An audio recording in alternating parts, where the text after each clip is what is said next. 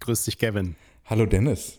Wir sind live quasi. Wir, wir sind quasi, also so spät haben wir noch nie aufgezeichnet. Es ist abends nach 10. Es ist mitten in der Nacht oder Und in den Puppen, wie meine Oma gesagt hätte. Normalerweise kamen um diese Zeit immer ähm, noch die, die dicken Meldungen. Aber heute ist ruhig. Na, jetzt gerade, also während wir hier aufnehmen, kommt die Einmeldung rein, dass die Schauspielerinnen und Schauspieler in Hollywood ähm, streiken werden und sich damit dem Streik der AutorInnen anschließen. Das heißt 160.000 Leute, die sich jetzt erstmal Vollzeit mit Instagram Threads beschäftigen können. Ja. Schön. ähm, schön. Genau. Ähm, äh, Cut, der, der Hollywood-Podcast. Nein, es ist, ähm, es ist Haken dran, der Podcast für das juristisch interessierte Publikum. Äh, wir halten uns zu Beginn heute ein bisschen vor Gericht auf ähm, und beginnen mit einer Klage, die Twitter eingereicht hat, und zwar gegen vier Unternehmen, mit Sitz in Dallas, Texas. Twitter wirft ihnen vor, große Datenmengen gestohlen zu haben. Und die Anfragen dafür hätten die Server des Unternehmens stark belastet und das Benutzererlebnis für Millionen von Kunden beeinträchtigt, heißt es in der Klage. Mhm. Du erinnerst dich vor zwei Wochen, nachdem Twitter dieses Leselimit eingeführt hatte, während ich im Urlaub war, ähm, mit, hat nichts direkt miteinander zu tun, mit der Begründung, äh, dass, dass ich habe auch gerade überlegt, ob da jetzt noch der Kausalzusammenhang kommt. Nein, mit der Begründung, ähm, das unbefugte Auslesen von Daten verhindern zu wollen. Mhm. Ähm, jetzt wird es an der Stelle ein bisschen mysteriös. Wir wissen nicht, um welche Unternehmen es dort geht. Sie sind mit Pseudonymen angegeben in der Klageschrift. Sie heißen John Doe, John Doe, John Doe und John Doe. Und ansonsten nur IP-Adressen. Ähm, aber dazu steht in der Klageschrift, das Volumen dieser automatisierten Anfragen übersteige bei weitem das, was eine einzelne Person an eine andere senden könne. Und das zeige, dass diese Anfragen darauf abzielten, Daten von Twitter zu scrapen die Klage eingereicht in Texas in Dallas County, weil diese Anfragen angeblich auf Datenverarbeitungsanlagen dort zurückzuführen sind und Daten abgegriffen worden seien, die mit Einwohnern aus Texas in Verbindung stehen. Und jetzt fordert die X-Corporation Schadensersatz einschließlich der Herausgabe etwaiger Gewinne, deren Höhe dann vom Gericht ermittelt werden muss. Boah. Was halten wir davon? Ja, also es ist natürlich, es ist wie immer, gibt es keine einfache Antwort. Also das ist jetzt erstmal eine Klage gegen Unbekannt. John Doe ist ja eine nicht näher identifizierte Person sozusagen. Ähm, durch die IP-Adressen wird aber vermutlich, also ich kann es nur von deutschen Verhältnissen ableiten, über die IP-Adressen kannst du jetzt zurückführen, wer dahinter gesteckt hat, vermutlich. Es kann natürlich auch sein, dass sich das nicht ermitteln lässt. Ähm, ob das wirklich passiert ist, wissen wir halt nicht. Oder ob das nicht ein guter Vorwand für Elon Musk war, diese, diese ähm, naja, entweder die Rate Limits einzuführen, wobei da die Frage ist, was hat er davon, außer ein Verkaufsargument, das war mir als, als Erklärung zu schwach. Oder aber, um die Rate Limits jedenfalls zu rechtfertigen, weil zum Beispiel die Server äh, nicht bezahlt waren oder unter äh, gewissen Lasten zusammengebrochen sind oder weil eben auch diese rein programmierte Schleife, die man, äh, die man, mit der man umgehen musste, äh, weil die zu einer unglaublichen Menge an Serverzugriffen äh, geführt hat.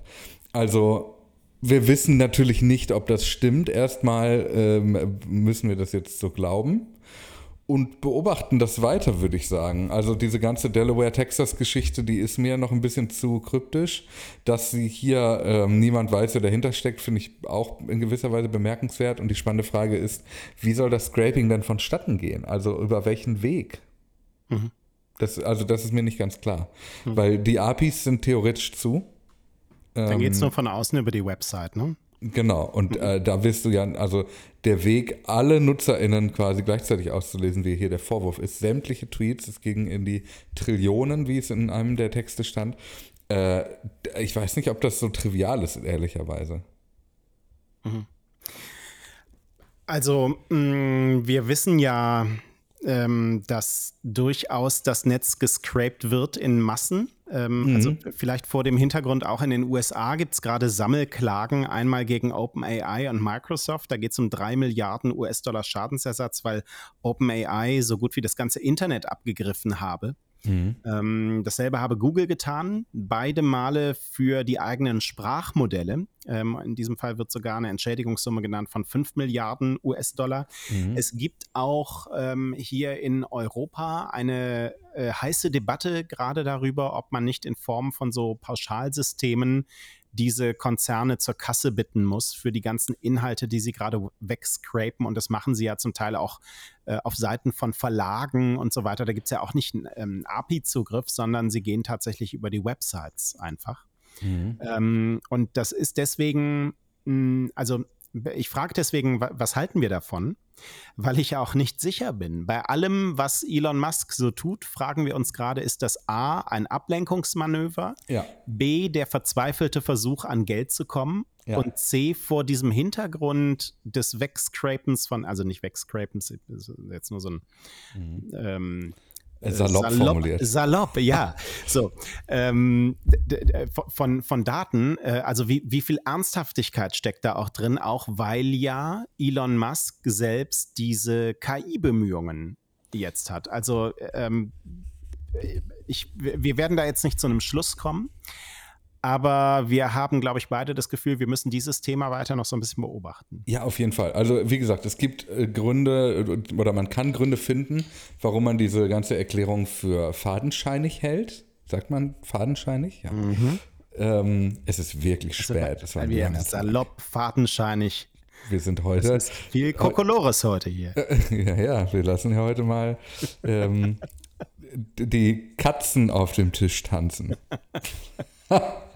Also auf jeden Fall, ähm, äh, ob das fadenscheinig ist, ähm, dafür gibt es Gründe und die kann man finden. Es, man kann aber ihm auch durchaus glauben, weil es ähm, äh, auch in der Vergangenheit ja zu solchen Beispielen gekommen ist, weil OpenAI seine Systeme so programmiert hat, viele andere vermutlich auch. Es ist auch davon auszugehen, dass heute, also gestern ist übrigens ja auch Google Bart in äh, Europa gestartet, dass auch ähm, es durchaus andere Bewerber gibt, die an solchen Sprachsystemen arbeiten und die dafür Datensätze brauchen und auf Twitter viele davon finden. Es gibt noch ein paar, also es gibt noch ein paar weitere Gedanken, die sich ausklappen, wenn ich an dieses Thema denke. Ähm, um das aber kurz noch zu Ende zu bringen, äh, das wissen wir natürlich nicht, wie, wie äh, real diese tatsächliche Herausforderung ist. Ähm, und ich glaube auch, dass wir das weiter beobachten müssen. Ich finde aber erstmal spannend, dass diese ganzen Zäune, die Twitter in den letzten Wochen und Monaten so ausgefahren hat, äh, dass die offenbar hier scheinbar versagt haben. Mhm. Also, dass die da nicht genug waren, weil da immer wieder das Argument genannt wurde, wir wollen nicht, dass unsere Daten gesammelt werden. Und wenn wir festgestellt haben, okay, die, diese Wege brauchen diese ganzen Scraper gar nicht, vielleicht wird die API dann ja wieder kostenfrei. Vermutlich aber nicht.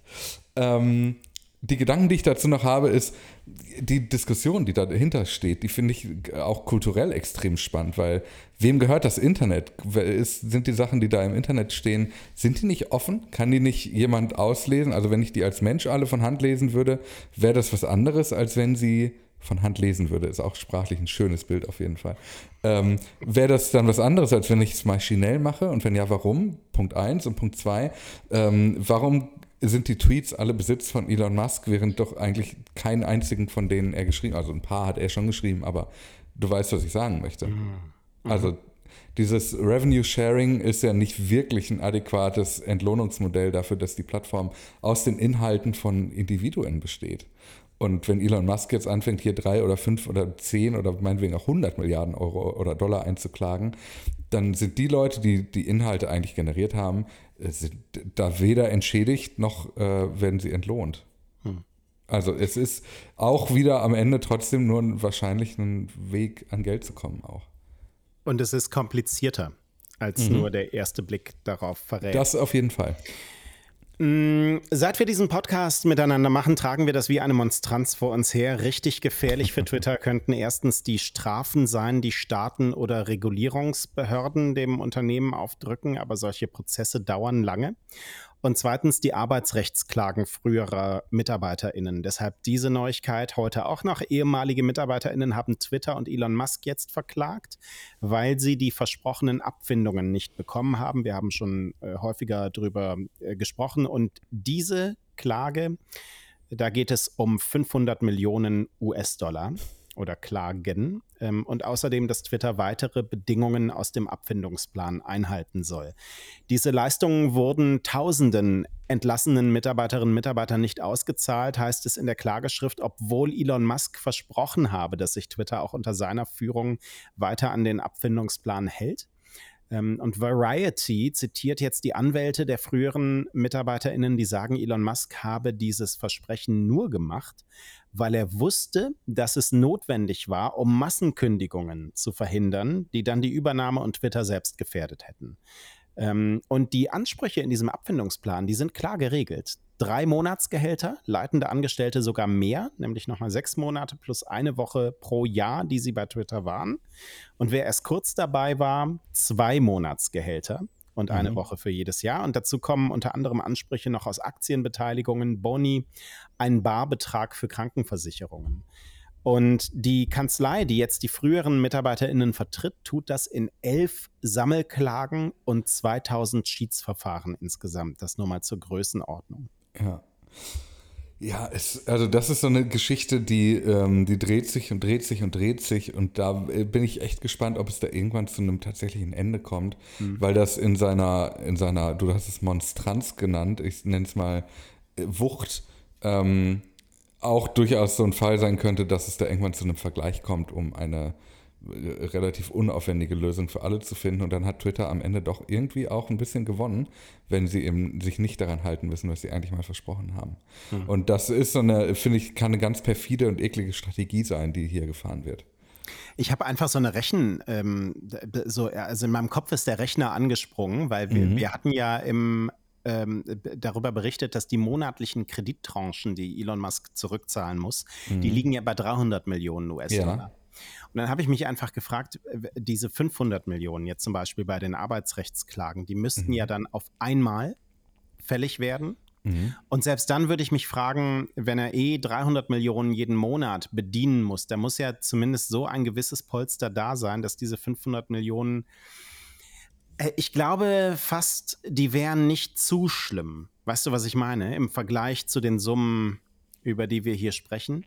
Ja. Ähm, vor allem, wenn er das jetzt schafft, das juristisch einfach in die Länge zu ziehen, mhm. dann wird das eben nicht zu einem Zeitpunkt fällig. Und dann würde ich mich fragen, am Ende doch wieder, wie gefährlich diese Arbeitsrechtsklagen ähm, dann am Ende werden, wenn, wenn einfach so dieses ähm, Motto weiter ähm, juristische Geschichten verschleppen lautet. Ja, finde ich eine legitime Überlegung. Ähm, auf der anderen Seite wissen wir nicht so genau, wie es um die finanziellen Mittel von Twitter aussieht.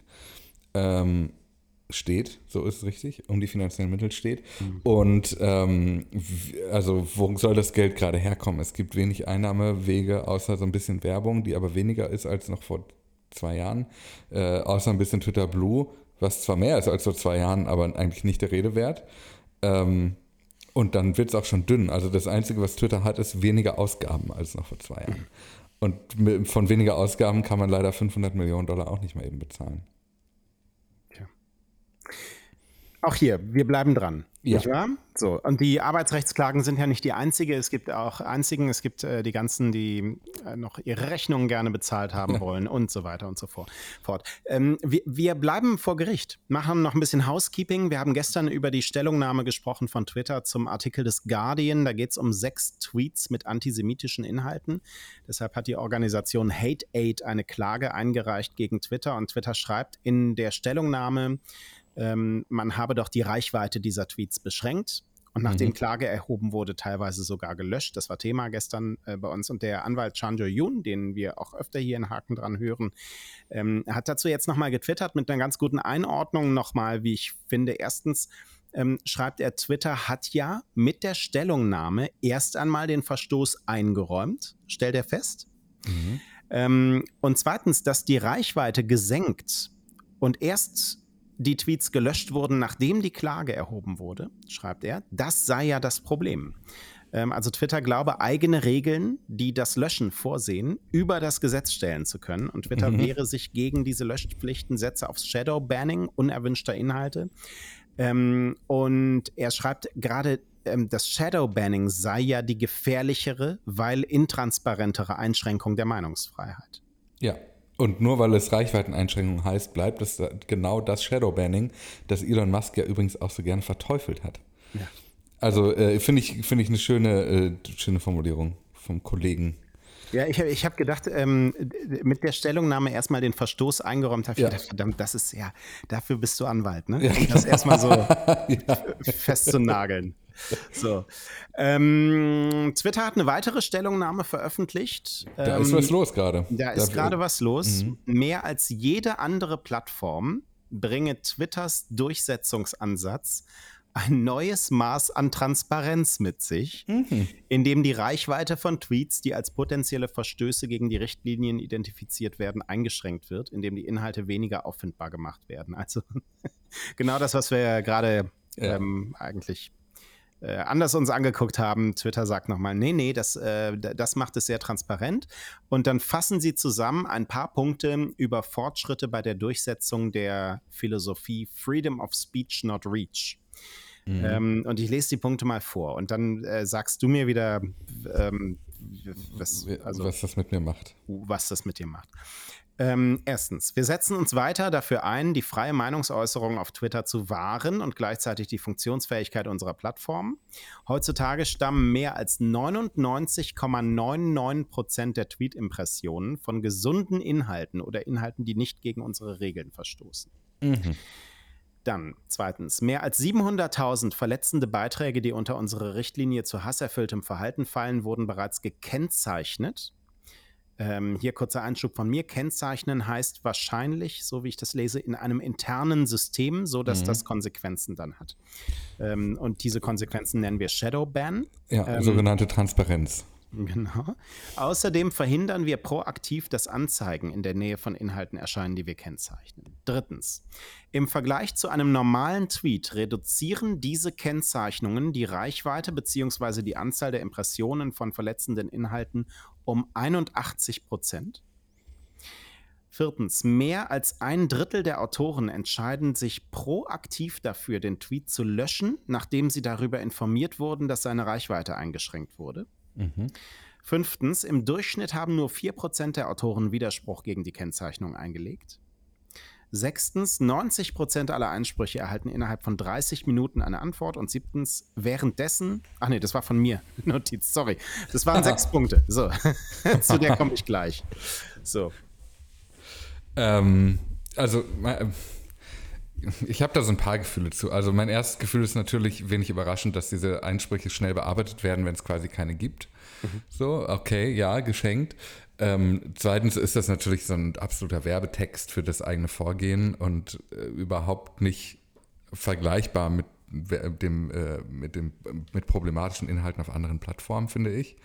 Äh, und eigentlich auch, wie gesagt, wir können nicht, wir können es selber nicht einschätzen. Das macht das Ganze so schwierig. Wir können nicht einschätzen, wie viel Hassrede, wie viel Desinformation, auch wie viele äh, explizite Darstellungen übrigens auf der Plattform so stattfinden und veröffentlicht werden. Wir sind so ein bisschen daran gebunden, uns diese Aussagen von Twitter zu nehmen und zu glauben. Ja, also ich, bei einem Punkt habe ich gedacht, hm, interessant. Ja. Nämlich, wie viele Leute sich dafür entscheiden, etwas zu löschen, wenn man sagt, ja. damit wird deine Reichweite eingeschränkt. Ja.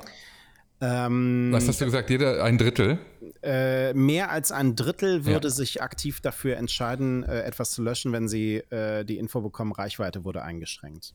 Ja, fand ich auch bemerkenswert, habe mich aber gefragt, was ist genau der Reflex, wenn du das siehst? Dass dir gezeigt wird, dein, deine Reichweite wird eingeschränkt. Ja, ich, also mein Gedanke war ja immer bei den Maßnahmen, die so Plattformen ergreifen, dass die zum Beispiel bei Hasskommentaren irgendwelche Dinge dann löschen und du wirst aber gar nicht so richtig darüber informiert. Und im Zweifelsfall hat das, was du da geschrieben hast, was äh, vielleicht in die Kategorie Hasskommentar fällt oder so, ja längst den Schaden angerichtet. Dann ist ja gar nicht so schlimm, dass das gelöscht wird. Aber wenn jetzt so eine Plattform zu mir kommen würde und sagen würde, guck dir das hier an, das ist nicht gut. Und wenn es so weitergeht, dann, ähm, also vielleicht auch so perspektivisch, ne? gar mhm. nicht so allein zu diesem, ähm, zu diesem Beitrag, dann ähm, kriegst du Probleme mit der Reichweite. Das macht vielleicht schon mehr mit den Leuten. Also jetzt mal unabhängig von der Frage, ob das da bei Twitter wirklich so funktioniert und so gut funktioniert. Mhm. Da, also da hatte ich so einen kurzen Moment, wo ich dachte, ah, vielleicht ein interessanter Gedanke, so grundsätzlich.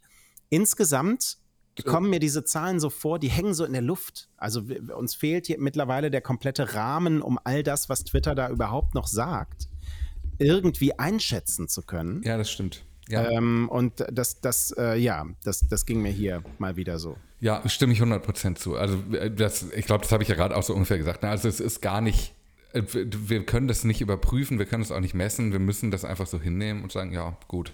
Das, was du sagst, finde ich auch spannend, diese pädagogischen Effekte, die dem zugrunde liegen. Die Frage ist aber, und da sind wir bei dem, worüber wir ich glaube, vorgestern gesprochen haben, bei diesen Löschzentren, ähm, äh, die aufgefallen war, dass Menschen berichtet haben, Leute probieren sich aus und schauen, wie weit können sie gehen. Und das ist eben der pädagogische Effekt, der da auch drin liegt, dass Leute es ausprobieren und herausfinden, was können sie eigentlich posten und was nicht. Also im Zweifel dient diese Kennzeichnung auch dazu, ähm, den eigenen, die eigenen Grenzen auszuloten und somit zu, zu bestimmen und zu definieren. Ja, das ist wahr. Ne, ähm, ich, äh, was, was ich aber spannend fand, ich musste so ein bisschen an so einen Blitzer denken, der so im, in, in Düsseldorf gibt es diese Blitzer im Tunnel, die nicht blitzen. Und als sie eingeführt wurden, gab es die Diskussion, dass der pädagogische Effekt fehle, weil du eben nicht dich erschreckst und dann automatisch langsamer fährst, sondern erst sechs Wochen später einen Brief bekommst. Na. Ähm, weiß ich aber nicht, ob das übertragbar ist. War nur, ich mache nur Assoziationsgeballer um äh, kurz vor elf. Übrigens währenddessen ähm, angeblich alles so äh, shiny läuft bei äh, Twitter, räumt Elon Musk ein, dass es ein Problem gibt mit der Anzeige von Fighting-Videos. Mhm. Also Gewaltdarstellungen, die zufällig in den Feeds lauter Leute auftauchten. Da schreibt Komisch. er, ja, da müssen wir mal ran. Komisch. Mhm. Äh, wie konnte das passieren, Dennis? Hast ja, du eine ich Idee? Weiß es, ich weiß es auch da bestimmt laden die Leute einfach gerne mehr Videos äh, hoch, in denen sich geprügelt wird. Vielleicht liegt es auch daran, dass auf Elon Musks Twitter-Account inzwischen äh, in jedem dritten Tweet die Rede von irgendwelchen Cage-Fights ist und äh, die Leute diese Tweets mit tausendfacher Verstärkung angezeigt bekommen, darauf eher interagieren und das inzwischen sehr dünne arbeitende algorithmische, äh, algorithmische System, das Schlagwort, haha, das Schlagwort Fight einfach als einen wichtigen Begriff erachten. Aber das wäre jetzt nur so eine These von mir. Wir wissen es doch auch nicht. Was wir auch ähm, schon seit langem nicht wussten, wann es losgeht mit dem Ad Revenue Share. Also ab wann bekommen Nutzerinnen und Nutzer was von den Werbegeldern ab, ähm, mhm. was Elon Musk schon lange versprochen hat. Sein letztes Statement dazu war auch ein Tweet im Juni, sonst keine weiteren Ankündigungen zur Monetarisierung bis jetzt. Ich glaube, das erste Mal, dass Elon Musk gesagt hat, es startet diese Woche, ja. war so im März. Ja, ja, ja, ja. Jetzt äh, heißt es wieder so. Also aus der Woche sind 72 Stunden geworden. Mhm. Mm, und ähm, es soll aber losgehen. Und Twitter ja. und einige haben das Geld auch schon bekommen, dazu mhm. gleich noch ein bisschen. Erstmal, ähm, Twitter führt da jetzt Voraussetzungen für ein. Und zwar kannst du teilhaben, entweder wenn du blau oder gold behagt bist mit deinem Account, oder mindestens 5 Millionen Tweet-Impressions pro Monat hast, und zwar in jedem der vergangenen drei Monate. Krass, ja. So, das heißt, ähm, also ich würde erstmal sagen, so dieses jeder kann hier Creator werden und groß werden und mitverdienen, das ist schon mal, äh, fällt schon mal raus. Das ist sozusagen die, die 5%-Hürde äh, von, von Twitter. ähm, ja, also äh, 5 Millionen Tweet-Impressions pro Monat, äh, dafür musst du schon ein größerer Account sein. Sonst ich gucke gerade mal, wie viel ich so in, ja, in letzter Zeit hatte. Also ich habe ja ab und zu noch Tweets geschrieben, längst nicht so viele wie noch vor einem vor einem Jahr oder so, aber mhm. äh, gucken wir mal. Also Juni 2023 hatte ich 98.000 Tweet-Impressions. Mhm im Mai 240.000 und im April 565.000 und im Juli 77.000. Mhm. Wie viele brauche ich im Monat? 5 Millionen. Ähm, ja, okay, das ähm, habe ich jetzt knapp verfehlt jeden Monat. Ja. Schade. Also äh, wir halten fest, ein, äh, ein Programm äh, auf der Plattform, auf der angeblich alle gleich sind ja. äh, und die Chancen haben, dass sich nur an die großen Creator richtet. Ja. Ähm, und da posten jetzt einige Nutzer Screenshots mit ähm, 2000 US-Dollar und aufwärts, die sie schon bekommen hätten. Ähm, die höchste Zahl kommt von Shibetoshi Nakamoto. Das ist Billy Marcus, der Mitgründer von Dogecoin über 2 Millionen Follower, kommt auf einen Revenue Share von rund 37.000 US-Dollar. Oh, ich habe schon einen höheren Wert gesehen. Ja, ja, ja. sag. Ich weiß aber, äh, ich weiß nicht von wem. Ich sehe nur einen okay. Screenshot 107.000 US-Dollar. Wow, ja, ja, gut. Aber Mr. Mr. Beast ist auch kam, dabei. Genau, kam auf 25.000 US-Dollar. Genau. Und das ist ja der, dem Elon Musk versprochen hat, hey, wir zahlen dir mehr als YouTube dir zahlt. Jetzt ist Mr. Beast, ähm, wir machen hier gerade die Live-Recherche, mhm. äh, der, ich glaube, der größte YouTube-Account der Welt, wenn ich richtig informiert bin. Und der hat bei YouTube derzeit, äh, ah ja, 167 Millionen Abonnenten. Mhm. Ähm, und also allein das letzte Video, das er vor fünf Tagen hochgeladen hat, hat 78 Millionen Aufrufe erzielt. Ich glaube, da hat er mehr bekommen als 25.000 Dollar. Hm. Hm. Nur eine hm. These, ja. Ich fand am interessantesten die Zahl von Ashley Sinclair von The Babylon Bee ähm, die getwittert hat, sie bekomme gut 7000 US-Dollar mhm. und das ins Verhältnis gesetzt hat zu ihren Tweet-Impressionen. Die lagen bei 328 Millionen in den vergangenen vier Wochen. Boah. Mm. Und das ist dann, also das gibt eine Einordnung. Ähm, du musst schon verdammt, also da muss schon verdammt viel zusammenkommen, um da auf einen angenehmen Betrag zu kommen. Und aber man muss auch dazu sagen, dass wenn du über 300 Millionen äh, Tweet Impressions im Monat mhm. generierst oder mhm. so, dann äh, bist du eigentlich reichweitenstark genug, um mehr als 7000 Dollar im Monat zu verdienen, nur durch Reichweite. Genau. Also das ist, wenn man es mal ins Verhältnis setzt, ist das wirklich ein Fliegenschiss. Also wir können ähm, zusammenfassen, ein Programm für die großen Creator, die damit für ihre Verhältnisse aber viel zu wenig verdienen. Exakt, ja. So, so. würde ich es, glaube ich, auch zusammenfassen. Ja. Und die Funktionen zur Monetarisierung sollen auch noch etwas in den Mittelpunkt gerückt werden und damit sind wir bei unserer Lieblingsrubrik. Jetzt pass auf, Achtung. Funktionen und Emotionen. so. Wir wollten noch unser wow. Jingle, oder? Ja, ja. Die, die, Leute haben sich einen Jingle gewünscht. Der ist er ja. Der erste so. Rubriken-Jingle. Mein neues Lieblingsfeature bei Twitter, der Sound, wenn man die Tweets neu lädt, hast du mir heute geschrieben. Ja, das macht mich da? so komplett wahnsinnig. Also wirklich. Also, Inzwischen ist es so, dass dieses Geräusch, ich guck mal, ob ich das mal schnell simuliere, äh, also ich muss nicht simulieren, ich mach's mal vor. Also wenn du bei Twitter deine Tweets oder Notifications neu lädst, dann kommt dieses Geräusch. Warte. Mhm. Und dieses Geräusch überspringt bei mir jedenfalls auch die Stummschaltung des Telefons. Mhm. Das heißt, auch wenn ich es jetzt ähm, heimlich im Unterricht machen würde, würden alle in der Schule hören, dass ich, ich hab, mache. Das habe ich schon lange übrigens, also diesen Fehler gehabt. Ich weiß ähm, nicht, ob es ein Fehler ist. Aber nicht das, was du in der Fortsetzung noch Ja, und es geht hast. jetzt so weit, dass wenn ich Musik höre über Kopfhörer mit demselben Telefon, dass dieses Geräusch triggert, dass die Musik pausiert wird. Also die Musik hört auf zu laufen, um dieses Geräusch abzuspielen die, das ist ein Feature, das iOS anbietet, ne? Also, dass du sagst, hey, du kannst die Musik stoppen, weil du jetzt ein anderes Signal schickst. Das ist mhm. praktisch, wenn du ein Video guckst oder so. Wenn du bei YouTube ein Video startest, passiert das auch. Ähm, nur ist es so, dass danach normalerweise die Musik eigentlich wieder losgeht. Und das passiert eben bei Twitter gerade nicht, sondern die Musik stoppt und ist dann auch aus. Und das macht mich komplett irre, weil das dazu führt, dass wenn ich die App schließe und wieder öffne, die Musik wieder stoppt, sofort.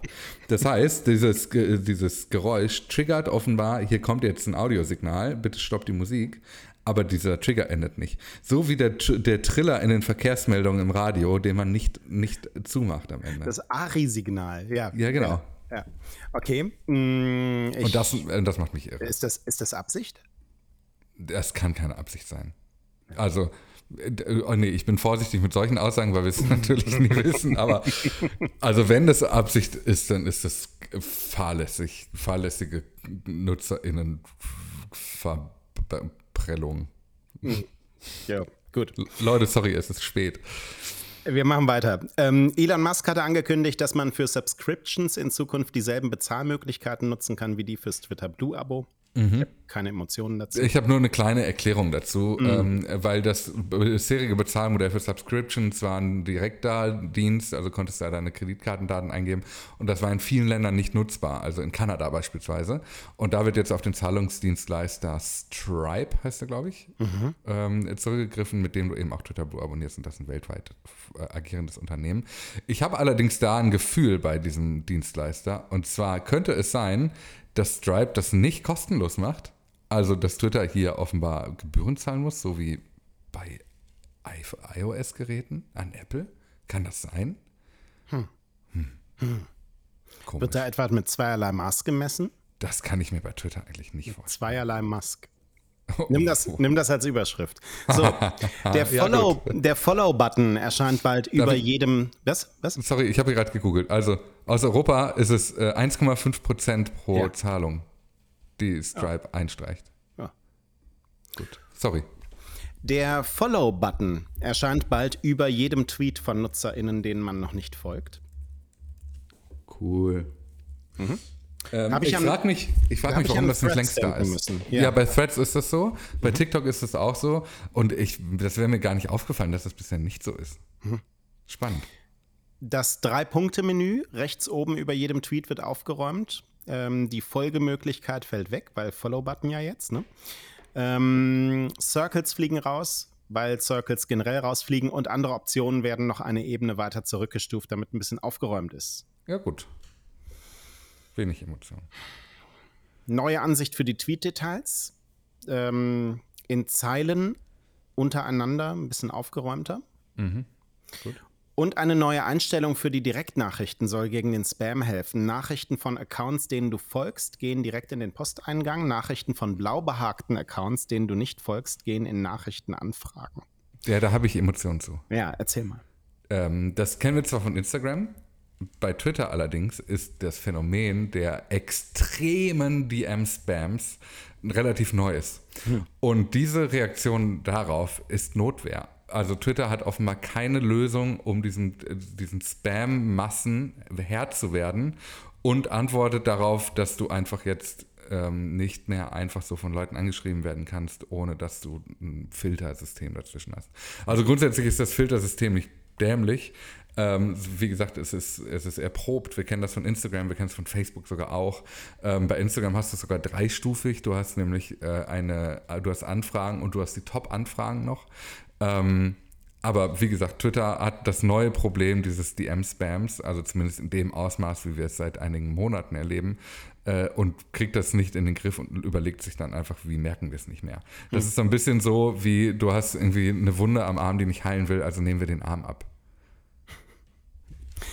Ich muss an Facebook denken bei der ganzen Geschichte. Die haben noch eine weitere Abstufung. Also da ist bei Facebook ähm, die Nachrichten von mhm. ähm, Leuten, deren Nachrichten du schon mal angenommen hast. Im Messenger ist das so. Mhm. Ähm, oder halt deinen Freunden von, von Facebook, die kommen direkt rein in den Posteingang. Alle anderen landen in Nachrichtenanfragen und dann gibt es aber noch eine Abstufung für Spam, ähm, der im Grunde so ganz außen vor gehalten wird, wenn du da überhaupt hinkommen möchtest ähm, musst, musst du halt mehrere Klicks machen und kriegst den sonst nie äh, zu Gesicht. Das funktioniert ganz gut. Mhm. Ähm, so. Ich frage mich aber, also ist es wirklich so schwierig maschinell zu erkennen, wenn zum Beispiel 400 Accounts, die alle noch nie was getwittert haben, an 4000 Personen alle die gleiche Nachricht schicken. Ist das wirklich so schwierig zu erkennen mit, mit maschinellen Tools? Ja, das weiß ich nicht. Das weiß ich nicht, ob die so, also vielleicht arbeiten die ja nicht automatisiert, sondern sind so teilintelligent und dann Ach, hast du immer neue Entwicklungen auch und dann muss regelmäßig nachjustiert werden und zum Nachjustieren brauchst du halt trotzdem Leute und die hat ja halt und die hat er nicht und äh, gleichzeitig sollen doch die, die DMs auch ähm, zumindest teilverschlüsselt sein inzwischen mhm. ähm, und das würde natürlich auch dazu führen, dass das nicht mehr so einfach ist. So. Ja, okay, vielleicht habe ich Twitter Unrecht getan. Es gibt ein Update. Achso, nee, äh, weil ich gerade, ich habe hier, es ist so spät, ich habe Twitter gelesen, aber hier steht jetzt Threads. Wir wechseln das Thema. Ja, ab jetzt ähm, hier wieder Faden drum. es gibt ein Update für Threads im US App Store oder ja. äh, aus welchem App Store dieser Welt ihr die App auch immer her habt. Ähm, ich finde, das ist ein guter Service für unser Publikum, für die Hakis, ja. ähm, dass wir immer sagen, wenn es ein Update gibt, damit die sich umloggen können. Wenn man neu, genau. Ja. da sind wir äh, dienstleistungsorientiert. Und mit dem Update kann man die Profilbilder vergrößern. Ja, es gibt noch mehr Features. Ich habe einen Screenshot gemacht gerade. Ähm, aber genau, das ist das wichtigste Feature. Man kann das Profilbilder vergrößern. Und findest du das nicht auch besonders, äh, dass es geht? weil bei Instagram geht es nicht. Ja, doch, ich finde es gut. Ähm, und es hat mir da gefehlt, wobei du kannst ähm, äh, bei denen, denen du noch nicht folgst, es nicht vergrößern, weil da liegt ja die Follow-Funktion drauf. Wahrscheinlich. Ah, ne? It's a trick. Und ähm, mir, mir fehlt das eigentlich an einer anderen Stelle, nämlich das Vergrößern von Bildern bei Threads die irgendjemand in die Timeline gepostet hat. Das kannst du bei, bei Instagram, kannst du so schön ähm, das äh, ranzoomen Ja. Und das musste bei Threads irgendwie so komisch festhalten. Musste sie erst öffnen so ein dafür, bisschen, ne? Ja, und das ist so ein bisschen nervig. Ja, also da, verstehe. da hat mich das ein bisschen mehr gestört. Ja, verstehe ich. Ja, okay. Aber ich finde es erstmal, finde ich es, wie gesagt, bemerkenswert, weil Instagram das nicht anbietet. Ähm, dann wurde behoben, dass äh, die App bei iOS 17 gecrashed ist. Das ist interessant, weil die Public Beta da jetzt auch gerade gest- gestartet ist. Also während wir hier diese Folge aufnehmen, kann man die schon installieren, kannst die Public Beta von dem neuen iOS installieren und da funktioniert es auch. Dann steht hier, da weiß ich nicht, was das bedeutet, Facepile Pill Polish hat der Entwickler Cam Roth auf äh, The Threads geschrieben. Also gen genau, Profilbilder vergrößern. Ähm, extra große Fotos kannst du dir jetzt vollständig anschauen. Die Binary der App ist jetzt kleiner. Ja, okay. Ähm, dann Fixed Random Images on the Thread Line. Auch da ist mir bislang nicht aufgefallen. Und a handful of other small bugs ist auch behoben.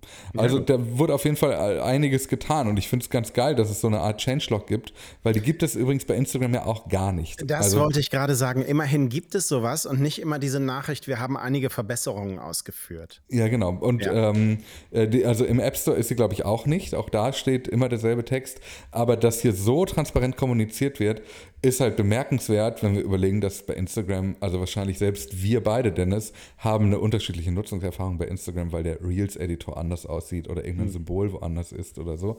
Ähm, weil einfach so viel getestet wird und so viele verschiedene Versionen im Umlauf sind. Und hier wird da noch relativ streamlinig gearbeitet. So. So.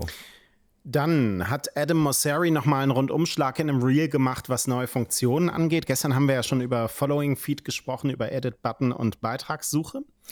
Außerdem auf der Liste die Möglichkeit, mehrere Accounts zu verwalten. Ja, das ist gut. Dann, Achtung, Hashtags. Ja, finde ich krass, dass es so jetzt benennt. Mhm, Die Website zu Threads. Also das Webinterface, ne? Das Genau. ist das wirklich das Feature, das ich am stärksten vermisse. Ja. Ähm, eine Like-Liste Ja. und Übersetzungen für die Inhalte. Äh, Also ich, find, ich finde diese Liste ganz interessant, weil also äh, wie es mir geht, wenn ich das so höre, das ist das Rundum-Paket, das mir fehlen würde, bis ich Ja. sagen würde, jo, jetzt äh, tatsächlich komplettes Twitter-Substitut. 100 Prozent. Was ich spannend finde, dass auch da immer noch nicht die Rede davon ist, man kann ja immer noch nicht sehen, wie viele Reposts dein Post hat. Das wird nicht angezeigt in der äh, Übersicht drunter, wenn du draufklickst, selbst, selbst wenn du auf die Like klickst. Du kannst es nicht sehen, wie viele Leute das gerepostet haben. Und da frage ich mich, ob das Absicht ist oder ob das einfach so aus Designgründen es nicht reingeschafft hat. Ähm, das, das ist mir da doch sehr aufgefallen, weil das tatsächlich einer der großen Unterschiede im Vergleich zu Twitter ist. Äh, genauso wie du ja auch nicht sehen kannst, was ich ja gut finde, zumindest nicht auf den ersten Blick, wie viele Leuten, wie vielen Leuten du folgst. So. Ja. Wer nutzt eigentlich äh, Threads? Matt Navarra hat eine Statistik äh, veröffentlicht, Zahlen von Ipsos, nach der 58 Prozent der Twitter-Nutzer Threads ausprobieren möchten, sich das vorstellen können. Und die meisten sind Creator, Early Adopter und Fans von Stars. Okay. Also sind das die Leute, die vorher bei Twitter waren? Ich würde fast sagen, ja, oder? Ja, also auch, Journalisten fehlt, aber sonst. Ja. Ich glaube, unsere Bubble hat äh, bei Twitter häufig übersehen, dass so dieses äh, Star-Dasein bei Ja. Twitter echt ein Ding war. Übrigens vor allem, was auch Creator angeht, die ja, Ja. irgendwann mal, da gab es so eine große Bewegung von Leuten, die ähm, YouTuber waren. Ähm, und Genau. weil die Kommentarspalten bei YouTube so ultra kaputt sind, sind die dann halt gleichzeitig zu Twitter. Und ähm, also das, das war mal so eine Phase, wo das richtig, ähm, ri- richtig hoch herging. Und äh, das war dadurch aber, also das, das hat Twitter ja eh immer ausgezeichnet, ne, dass so die verschiedenen Bubbles auch mitunter gar nichts voneinander mitbekommen haben und so. Und äh, das war, glaube ich, eine, die, die wir so in unserem Blick oft einfach auch völlig übersehen haben. Deswegen würde ich schon sagen, ja, das sind die von Twitter. Ja, und die, und also diese Fans, das ist halt eine, die haben eine Größendimension, die wir so nicht nachvollziehen können. Also das ist halt, wenn du so deutsche YouTube-CreatorInnen siehst, die gehen halt fast immer in das fünf, wenn nicht sogar ins sechsstellige in den Followings. Und ähm, da können einfach Journalistinnen oft nicht mithalten. Also, oder auch ein Jan Böhmermann, der meines Erachtens den größten deutschen Twitter-Account haben könnte, ähm, der mit fast drei Millionen FollowerInnen, 2,7 Millionen FollowerInnen, das ist einfach eine, eine Power die eben genau auf solche Leute zurückzuführen ist. Also das sind halt, äh, das ist die, die schweigende Masse, die halt vor allem Content äh, konsumieren möchte. Mhm. Dann ähm, macht noch eine interessante Theorie über den Algorithmus bei Threads eine Runde. Ähm, da heißt es, es kann auch sein, dass die algorithmisch gewichteten Inhalte irgendwann ausgehen, sodass der Newsfeed dann auf eine Art kleinsten gemeinsamen Nenner umschaltet, wenn man zu viel gescrollt hat. Das entspricht so ein bisschen diesem Eindruck, den ich auch mal hatte. Ne? So, du bist entweder in der einen Newsfeed-Umgebung, die sich nach ja. deiner, äh, deiner Hood anfühlt, und der anderen oder der anderen. Und Adam Mosseri hat darauf geantwortet, das äh, sei in dieser Form definitiv eine Sache. Ähm, und er schreibt aber, ähm, dass es bestimmt auch noch mehr gute Inhalte für einzelne Personen gibt, als Threads im Moment in der Lage seid zu finden. Ähm, mhm. Ähm, und er sagt so, so ein Newsfeed ähm, hat eigentlich zwei Sektionen oder zwei Aufgaben, die da passieren. Das eine ist äh, das Sourcing möglicher Kandidaten, also Accounts, die du vorgelegt bekommen könntest. Und das zweite ist das Ranking. Mhm. Und er sagt, ähm, dieses Sourcing möglicher Accounts und Kandidaten, das sei bei Threads im Moment noch relativ einfach im mhm. Algorithmus und da müsste dran gearbeitet werden. Ach, spannend. Und ich finde übrigens, äh, weißt du, was ich interessant finde? Du hast ja bei, ähm, also wo, wo, ich das von Adam Mosseri gerade äh, mhm. vorlese, du hast ja bei, ähm, bei Twitter ähm, oder in so einem Microblogging-Dienst eine andere Art zu posten. Ja, du ja. hast, äh, die ist mehr so ein bisschen wie eine Story, aber alles, was visuell ist an Plattformen, so Facebook und Instagram mit dem Newsfeed und mit den Stories und so, führt natürlich dazu, dass die, ähm, die Latte viel höher hängt, einen Inhalt zu veröffentlichen, weil er ja immer nur funktioniert, wenn er auch eine visuelle Komponente hat und, ja. und ordentlich ist und so. Und äh, hier bei Threads wirkt diese komplette Chefetage von Meta plötzlich sehr viel transparenter, mhm. ähm, weil meinem Eindruck nach die Latte, das zu veröffentlichen, sehr viel niedriger liegt als vorher. Das ist ähm, so lustig, dass du auf das den sagst. anderen Plattformen. Weißt du, also jetzt Mark ja. Zuckerberg oder, oder Adam Mosseri, die können ja nicht bei Facebook ähm, fünfmal am Tag was posten. Da kommt vielleicht ja einmal am Tag was oder bei Instagram oder so. Und dadurch, dass die Plattform in ihrer Mechanik jetzt eine ganz andere ist als die Plattform, die Meta bisher hatte, mhm. führt das bei denen zu einer ganz anderen und ich finde jetzt in den ersten Tagen, sie haben es jetzt gerade auch leichter, bevor die Probleme mhm. auf der Plattform auch irgendwann auftauchen, aber ähm, zu einem sehr viel, einer sehr viel transparenteren Kommunikation für den 100, Moment. 100 Prozent richtig, würde ich zustimmen. Was ich nur ähm was ich nur spannend finde, weil das, was du sagst, beobachte ich auch, aber aus einer anderen Richtung, mhm. dass diese stark algorithmische Timeline, dieser Wettbewerb darum, werde ich jetzt noch ausgespielt, welcher meiner äh, Postings wird ausgespielt, dazu führt, dass ich äh, deutlich achtsamer poste bei Threads, als ich das zu Hochzeiten bei Twitter getan hätte. Also bei Twitter hätte man auch mal so reingerotzt, sowas wie ähm, ich, irgendeinen, irgendeinen doofen Gedanken, irgendwas, was einen vielleicht auch, das, was nicht mal besonders geistreich ist. So einfach irgendwas so weg.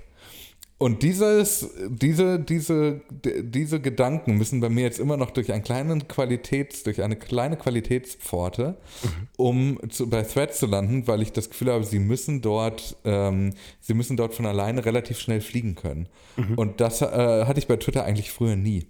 Mhm. Diese, ist, diese ist das der, der Gedanke daran, dass da ein Algorithmus im Spiel ist? Ja, auf jeden Fall. Ja, ja. Also, also dass man, ja. Ja, aber ich, ich, glaube, es ist so, wie du beschreibst, ähm, ihr, äh, ihr kommt, Adam, Mark und du, mhm. ihr, ihr, kommt einfach aus unterschiedlichen genau. Richtungen. Ne? Ja. ja, genau, aber wir treffen uns gerade in der Mitte und es tut uns allen, glaube ich, ganz gut, den beiden ein bisschen transparenter zu werden, ein bisschen mehr zu machen mhm. und Leuten wie mir tut es auch mal vielleicht ganz gut, eben doch nochmal einen kleinen Qualitätsfilter auf Inhalte zu legen. Was ist eigentlich mit Blue Sky? Äh, Taylor, äh, Lawrence, Taylor Lawrence ähm, schreibt dazu bei Threads. ähm, dass äh, bei Blue Sky, ich habe jetzt auch ein paar Tage nicht mehr reingeguckt, ich weiß gerade nicht, was da los ist, aber sie schreibt, dass bei Blue Sky gerade ähm, ein bisschen Aufruhr ist wegen Problemen bei der Content-Moderation. Und viele Nutzerinnen und Nutzer zum Posting-Streik aufrufen, weil sie verärgert sind, dass Blue Sky ohne ein ähm, Team für äh, Security, Trust and Security gestartet ist. Und jetzt einzelne Nutzerinnen und Nutzer zum Beispiel mit so Handles mit Schimpfwörtern oder dem N-Wort ankommen. Ähm, und man hat, also das ist bei Blue Sky keine neue Diskussion. Man mhm. hat schon wirklich vor einer ganzen Weile gesehen, dass Content-Moderation zu einem Thema wird. Ich habe grundsätzlich auch den Eindruck gehabt, ähm, die, die sind da schon ein wenig von ihrer ersten Philosophie, da kümmern wir uns gar nicht drum, weil das Protokoll löst alles. Ähm, da mussten sie schon abrücken, haben ähm, da also schon so ein, zwei Dinge tun müssen, aber sind bei weitem nicht so ausgestattet, wie es ähm, für die Verhältnisse der Plattform sein müsste. Ähm, also dieses Thema erwartet uns auch auf all den dezentralen ähm, Plattformen und äh, also ich würde sagen, dieser Ansatz, die Plattform oder das Protokoll löst alles, den kann man mittlerweile auf jeden Fall schon als gescheitert betrachten. Ja, würde ich zustimmen, ähm, weil auch je dezentraler, je offener, je weniger reglementiert ein. Was, was Blue Sky ja noch, noch nicht ist. Muss man kommt dazu, sagen. ja, ja, das ja, kommt dazu, genau. Weiter. Aber je dezentraler, je ähm, offener eine, eine Welt ist, umso mehr Einfallstore für Leute, die dort, Vorsicht, da kommt noch so ein Wort, Schindluder treiben wollen, ähm, desto größer ist dieses Einfallstor natürlich. Also du, äh, natürlich ist das Prinzip Fediverse, so wie wir es bei äh, im, im äh, ActivityPub-Protokoll erleben, mit Mastodon erleben, ähm, es gibt da Sicherheitsmechanismen. Also wenn du erlebst, es gibt eine Instanz, auf der nur Desinformation und, und eben Mist betrieben wird, dann wird die halt relativ schnell ausgesperrt und blockiert von den Instanzen und die taucht einfach nicht mehr auf. Das funktioniert. Aber das Problem, dass diese ganzen kleinen InstanzenbetreiberInnen ja auch Content-Moderation leisten müssen, ähm, dafür gibt es noch keine perfekte Lösung jetzt gerade. Also die, die ähm, ich sag mal, angreifbar sind die gerade alle noch, würde ich behaupten. Mhm. Also jetzt mal abgesehen von der ganz großen, bei der, glaube ich, die Reglementierungen relativ gut funktionieren, äh, glaube ich, dass da äh, noch, da ist noch viel Potenzial im ganzen, in der ganzen dezentralen Welt. Und vielleicht ist es deswegen auch, und da, also vor allem deswegen, ich weiß, es gibt auch viele schwierige Punkte an diesem ganzen äh, Threads betritt die dezentrale Welt. Aber vielleicht ist es erstmal ganz gut, wenn einer der sehr großen Player, die dort in diesem Spiel mitspielen, äh, wenn die auch den Overhead haben, um diese Content-Moderation zu leisten. So. Wir sind uns einig, äh, Threads hat nach wie vor Chancen, Twitter den Todesstoß zu verpassen. Wir fragen uns aber gleichzeitig, kann das überhaupt noch der neue öffentliche Marktplatz werden, wie man so schön sagt? Also, ich, ich finde ja. diese Überlegung übrigens super spannend. Mhm. Ähm, da überwerfen sich ja gerade auch diverse ähm, MeinungsjournalistInnen mit sehr heißen Takes von, kann gar nicht das neue Twitter werden, weil bis zu Twitter ist eigentlich schon längst tot. Mhm. Ähm, ich beobachte so ein bisschen, dass bei Threads jetzt so die erste Euphorie so langsam aus rausplätschert. Mhm, ich weiß nicht, ob es dir auch so geht. Ähm, mhm. Dass man schon zu Inhalten kommt.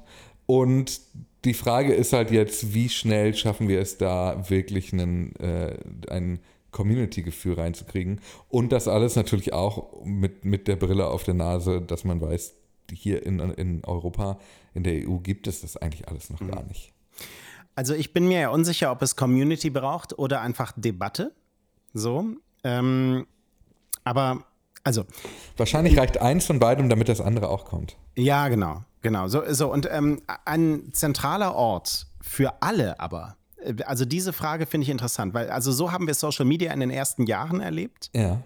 Ähm, Twitter war das bis zur Übernahme durch Elon Musk für mich nach wie vor. Mhm. Ähm, und ich, ich lese die, diesen sehr guten Newsletter von Johannes Kuhn aus dem Internet-Observatorium, heißt mhm. der. Ähm, und der schreibt in seiner aktuellen Ausgabe darüber, fragt sich, ob Social Media noch der Ort sein muss, an dem alle sind. Mhm. Ähm, hat auf jeden Fall Zweifel, dass wir nochmal einen dieser Orte bekommen werden. Er schreibt schon, bei Instagram würde das ja auch niemand mehr verlangen. Spätestens bei TikTok oder seit TikTok ähm, sei die algorithmisierte Inhalteausspielung so das Paradigma. Und äh, Threads und auch Twitter gehen ja einen ähnlichen Weg und wählen die Timeline unabhängig vom Social Graph immer mhm. stärker. Mhm. Ähm, und er schreibt kurz gesagt, das Gefühl, dass alle da sind, würde selbst dann nicht mehr einsetzen, wenn wirklich alle da wären weil die Algorithmen mittlerweile auch in so Microblogging-Diensten, die vorher chronologisch sortiert haben, einfach ähm, die Kontrolle haben. Und das klingt tatsächlich, schreibt er, nach dem Ende einer Ära. Ja, das finde ich super spannend. Ja. Vor allem finde ich das super spannend unter dem Gesichtspunkt, wie Instagram mit dieser Herausforderung von einem Personality-getriebenen Netzwerk zu einem Content-getriebenen Netzwerk zu werden, ähm, auch viele Feinde sich gemacht hat. Also wir erinnern an diesen Boykott im letzten oder im vorletzten Jahr, den Kim Kardashian unter anderem äh, befeuert hat, der dazu geführt hat, dass Instagram diese reine Entdecken- oder Explore-Timeline erstmal wieder zurückgefahren hat. Aber Instagram wäre das ja selber auch gerne gewesen, das neue TikTok, das neue Content for Graph sozusagen ähm, setzt. Und da hat das nicht funktioniert, weil die Leute bei Instagram sagen, ich möchte ja sehen, was die Leute posten, denen ich folge. Wir sehen das gleiche bei YouTube. Bei YouTube spielt es kaum noch eine Rolle, was du abonniert hast. Also wenn du die Startseite aufmachst, dann baut sich die zusammen aus Empfehlungen, von denen YouTube weiß, dass sie dir gefallen werden, unabhängig davon, wen du abonniert hast. Das ganze Internet rutscht gerade in so eine Richtung. Aber ich könnte mir vorstellen, dass es immer einen Platz für diese Personality oder Graph oder wie auch immer man das nennen möchte, orientierten Netzwerke geben wird. Weil es ja durchaus auch einen Vorteil hat, zu wissen, was die Leute posten, denen man folgt, oder andersrum, die Leute zu kennen, dessen Inhalte man sich da anguckt. Ja. Also ich glaube, da wird es immer eine, ähm, einen Bedarf oder einen Markt für geben. Ich finde aber diese Beobachtung sehr spannend, weil man die nach meinem Ermessen auch jetzt gerade so ein bisschen andersrum erlebt und plötzlich versteht, warum ist es eigentlich so, dass uns da so viel Quatsch von irgendwelchen Leuten angezeigt wird, weil damit eine, äh, den, ein, ein Eindruck entsteht, es wären schon viel mehr Leute da, als eigentlich dort sind. Mhm. Und das erlebt man, also in den USA braucht man es nicht, aber in Deutschland, finde ich, funktioniert das noch ganz gut. Man hat das Gefühl, hier ist super viel los, aber selbst die Sachen, die eigentlich so, bei denen man denkt, die werden jetzt gut performen, die erreichen dann vielleicht eine zwei, vielleicht sogar eine dreistellige Anzahl an Likes. Aber viel mehr ist einfach gerade noch nicht da zu holen, glaube ich. Und die, dieses Gefühl ähm, widerspricht ja eigentlich dem Gefühl, das man hat, wenn man so durch den, durch den Newsfeed scrollt und sieht, was eigentlich alles schon an Inhalten da ist. Und ach, und BMW ist da und Red Bull ist da und toll und alle sind da. Ähm, aber eigentlich sind eben auch noch nicht alle da. Und gleichzeitig übrigens keine so einfache Geschichte, eine solche Umgebung, weil die vergangenen Jahre, zumindest bei Facebook ähm, und äh, YouTube und ähm, Instagram zum Teil auch, gezeigt haben, dass Menschen Umgebungen, die so aussehen, als einen öffentlicheren Platz wahrnehmen, als er eigentlich für ihre Inhalte ist. Mhm. Weißt du, was ich meine? Ja, ja also spannend. Die, die, ähm, die Plattform bekommt den Charakter einer Öffentlichkeit und das führt dazu, dass ich mich mitunter nicht mehr traue, dort rein zu posten. Ja, weil du das Gefühl hast, ich stelle mich jetzt auch nicht auf den Marktplatz und schreie. Ja, und äh, das ist gar nicht so, weil natürlich weiter ähm, zum Beispiel Privatsphäre-Einstellungen gelten bei Facebook, wo ich sie ja recht modularisiert einstellen kann. Mhm oder, oder granular, wie wir äh, Freunde mhm. der, der wissenschaftlichen Algorithmenforschung wie wir sagen. Chemiker sagen. Ja, und ähm, bei äh, Instagram oder so kommt es einfach auf deine FollowerInnen an. So, ja. Und äh, gleichzeitig vermittelt die Plattform dir aber einen ganz anderen Charakter. Und das äh, haben wir bei Facebook ja über die Jahre gesehen, dass Menschen sich auf dieser Plattform zum Beispiel, ähm, während sie sich zunehmend, ich sag mal, bei den Inhalten optisch professionalisiert hat, mhm ähm, immer weniger aktiv unterwegs waren. So, und dann hat man immer gerätselt, woran es lag. Und es gibt nicht wenige, die sagen, das hat einfach mit diesem öffentlichen Charakter der Plattform zu tun. Und dass Leute ihren Inhalt dazwischen dann einfach nicht sehen. So. Ja, und spannend. Das ist natürlich eine, eine schwierige Gratwanderung dann auch für so einen Start einer Plattform wie Threads. Da liegt jetzt vielleicht die Latte einfach niedriger, ne? ähm, mhm. weil so eine Plattform im Microblogging so ist, wie wir sie eben beschrieben haben. Und äh, auch Adam Mosseri jetzt öfter twittert und äh, oder äh, postet, Verzeihung. Threaded. Ähm, threaded. Ähm, aber das kann auch äh, eine Herausforderung sein, wollte ich sagen. Und ähm, das finde ich auch nochmal einen interessanten Faktor. Ja, ich finde diese, diese Frage, die, die Kuhn da aufmacht, finde ich generell super spannend, weil sie, glaube ich, so ein Scheideweg des Social Webs generell ist. Also die Frage, wollen wir, wollen wir nur Zerstreuung oder wollen wir uns vernetzen? Und es Netzwerke gibt, die eben ein bisschen mehr auf das eine setzen, Netzwerke, die ein bisschen mehr auf das andere setzen, aber Instagram eigentlich ziemlich genau auf dieser Schweißnaht balanciert und eigentlich gerne lieber ein bisschen mehr das Erste wäre, ein bisschen mehr Zerstreuung, Emotionen, Inhalte.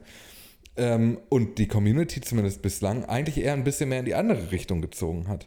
Und wie das ausgeht, das kennen wir noch aus den Überlegungen, dass Instagram eigentlich immer gerne mehr eine Videoplattform gewesen wäre aber die Leute das anfangs auch gar nicht so gerne haben wollten. Mhm. Also ganz, ganz spannend ähm, und wird uns, glaube ich, auch noch lange begleiten, weil wir diese Diskussion, wir haben die hier schon mal aufgemacht. Da waren wir dann, äh, ich erinnere mich beim Da waren wir noch jünger. Ja. Da waren wir noch jünger, aber da sind wir beim Nibelungenlied gelandet dann in der Diskussion, weil ich gesagt habe, dass ich empfehle die Folge, die heißt die TikTokisierung von Twitter, ähm, dass das eine, äh, eine totale Grundsatzentscheidung für solche Netzwerke sein kann. Ganz spannend. So. Und vielleicht ähm, sprechen wir auch nächste Woche wieder drüber. Hier im nach wie vor, das müssen wir vielleicht auch nochmal, heute sind die Radio-Erfolgszahlen ähm, rausgekommen von ah, allen Sendern. Und auch wir sind nach wie vor der meistgehörte tägliche Podcast über Twitter in Deutschland. Das ist tatsächlich so, ja. Also wir haben uns durchsetzen können. also hat es sich gelohnt, die letzten sechs Wochen mit einem Haken Zeppelin über Deutschland zu fliegen. So. Und äh, nächste Woche spielen wir hier den Geldregen mit euch. Ähm, ab Montag geht's weiter. Und das geheimnisvolle Geräusch machen wir jetzt auch noch? das haben wir im, im Jingle. Ach so, stimmt. Okay. Dann bis, Montag. Montag.